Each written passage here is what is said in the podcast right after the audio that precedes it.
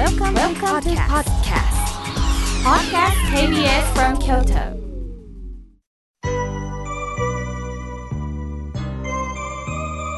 さあここからはもうたくさんのメッセージをいただきましたので順に紹介させていただきますまずみどちゃんさんメールをいただきました土曜日8時になったらすぐこの番組を聞いて幸せをもらっていますありがとうございますとのことですありがとうございますみどちゃんさんみどりさんかわいいですねいいお名前ですねありがとうございますさあ、続いての方です。マネウサギさん、ありがとうございます。妙慶さん、妙慶さんの声を聞いてるだけで、心の中にあるモヤモヤが少しずつ晴れてきます。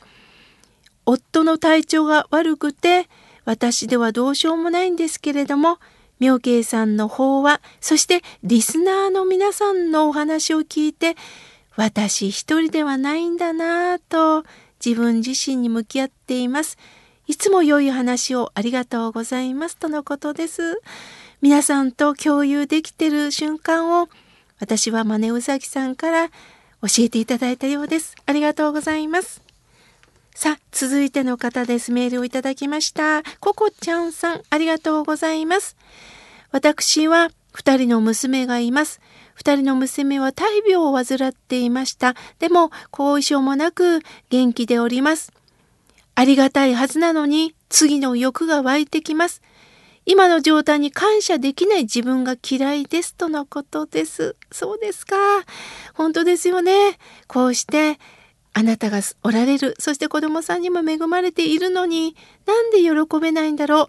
これは誰だってあるんですよ。こうして改めて振り返ることが大切なんです。ああ、このことは嬉しいのに、なんかこのことになんか物足りなさを感じる。この繰り返しなんです。そして今与えられていることにうなずくことによって心が満たされていくと思います。今日にありがとうね。そんな言葉をね、かけたいですよね。ありがとうございます。さあ、続いての方です。ひねるとじゃーさん、ありがとうございます。友達の奥さんが介護で疲れています。何かメッセージをお願いしますとのことです。ああ、介護は本当にしんどいですよね。すると、なんか自分だけが時間を取られた、損をしてると思うと、介護もますますしんどくなります。このことによって何か発見があるかもよ。将来自分が介護してもらう時に何かあるかも、教えてもらうかも、そういう思いでちょっと視点を変えて見ていただけたらと思います。ありがとうございます。さあ、続いての方です。えー、妙慶さん、初めてメールをします。ラジオネーム、桜咲いたと申します。妙慶さん、妙慶さんの声ですごく落ち着きます。そこで今度は妙慶さんの本を読んでみたいんですが、直接買って手に取ってみたいんです。どこに行けばありますか？とのことです。ありがとうございます。まあ、全国の書店さんにもありますし、最近ですと、えー、宝蔵館書店というのが、えー、京都の、えー、烏丸通り、京都駅上がったところに東本願寺があるんですが、その向かい側に宝蔵館書店さんがあります。帰国店に行くまでにあります。そこに私が心を込めてサインを書かせていただきました。サイン本が置いてありますので、ぜひ訪ねてみてください。冊一冊心を込めて書かせていただいております。桜咲田さん、ぜひお出かけください。大蔵館書店さんです。さあ、続いての方です。スカーレットさん、ありがとうございます。私は前回の放送で悲願とは亡くなった人が行くと思ってましたが、私たちが帰る場所でもあると妙慶さんおっしゃっていました。っても新鮮です。帰る場所があると聞いたら、すごく心が笑顔になりました。ありがとうございました。とのことです。そうなんです。私たちは今ね、出かけても家があるから帰りますってなるんですけど、いよいよ私たちがいよいよ亡くなる時、心のふるさとをいただく時の本当に帰る場所がお浄土なんです。お彼岸なんです。これはいつでも帰る準備を今から持てるんです。そのためにも一緒に南無阿弥陀仏の念仏をいただきましょう。さあ、続いての方です。としこさん、ありがとうございます。妙慶さん、井村屋さんの思いを聞いてください。私が幼かった頃、母はおぜんざいをあんから手作りをしていました。そして私たちはその美味しいおぜんざいをいただいておりました。いつしかでも母は井村屋さんのゆで小豆を使うようになったんです。なぜならば一生懸命作ってても父から文句を言われてた母がいました。すると井村屋さんのゆで小豆を使うようになって誰も文句を言わなくなったんです。だから井村屋さんのおかげで幸せが訪れたんです。本当に便利で父が理想のぜんざいだと言っておりますとのことです。そうですか。私も聞いててすっごく嬉しいです。あの、このことをまたね、井村さんにお伝えしたいと思います。妙慶さん、日替わり法話は毎日の元気のもとです。これから絶対伝えてくださいね、とのことです。ありがとうございます。さあ、続いての方です。ミモザさん。私は最近不安なことが続いています。もしも病気や事故で亡くなったらどうしたらいいか、いろんなことを考えてますとのことです。気持ちわかりますよ。私だって次の日起きれてるかなって思うことって本当にあります。だから今なんです。だからこそ今日が最後と思って生きていきませんか？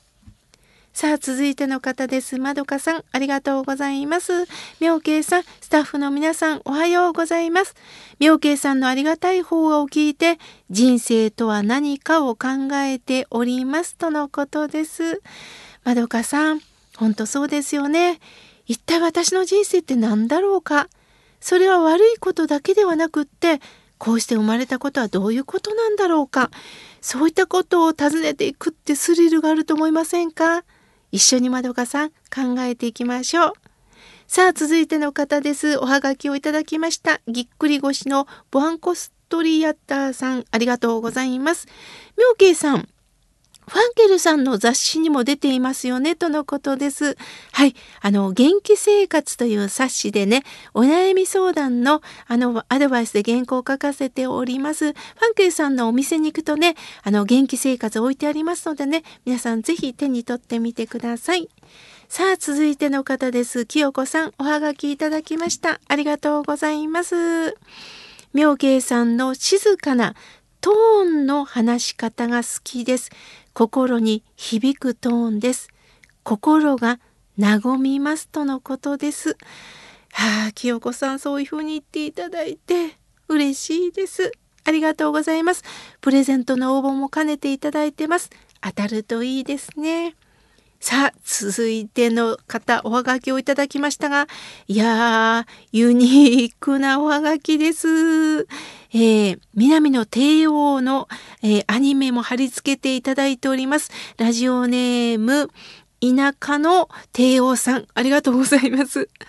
妙慶さん、以前、花が咲くの咲く顔と書いて笑顔っておっしゃってます。ほんま素敵な言葉でんなとのことです。妙慶さんの一言一言の言葉は心にしみ入ります。これからの番組がずっと続きますように。なんかもうこう南の帝王のアニメを見てる瞬間なんか心が引き締まりますね。またプレゼントのご応募ありがとうございます。当たるといいですね。さあ続いての方です。おはがきいただきました。さよこさん。いつも本当にありがとうございます。妙慶さんのご法話でたくさんの人々が幸せになっていきます。そして井村屋さんの食品が笑顔にさせてくれるんです。ありがとうございます。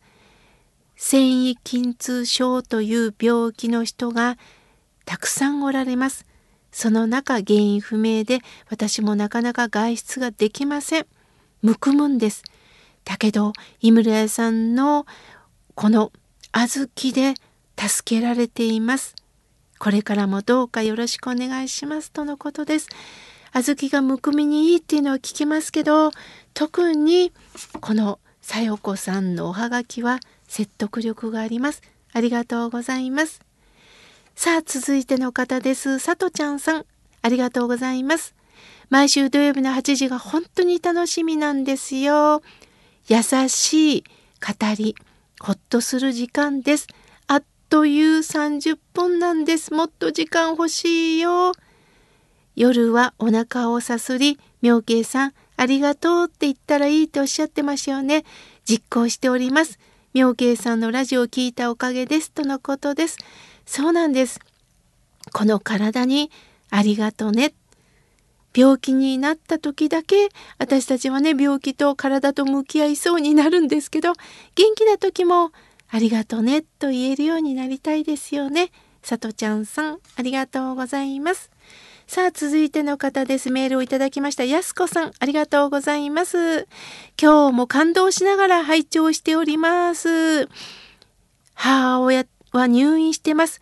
リモート面会をしてもらってる日々です。医療従事者の方には本当に頭が下がります。羊毛気持ちが当たるといいなとのことです。そうですね。本当に当たりますように。やすこさん、くれぐれもお母様お大事になさってください。さあ、続いての方です。ラジオネーム、たけちゃんさん、ありがとうございます。毎週土曜日の8時、お掃除をしながらラジオを聴いています。なかなか京都に行けないので、北御堂ミュージアムに初めて行きました。南御堂もすごく綺麗になってたのにびっくりしました。本堂で静かに手を合わせましたとのことです。住吉区よりメールをいただきました。大阪は御堂筋通り。これは本当に南無阿弥陀仏の合唱してた通りなんですよ。本当にちょうど信州のゆかりのところです。南御堂、北御堂、本当に広いですし、本当に大きな本堂に包まれますのでね、ああ、こうしてお参りをしていただけたこと嬉しいです。ありがとうございます。まだまだたくさんのメッセージをいただきましたが、来週紹介させていただきます。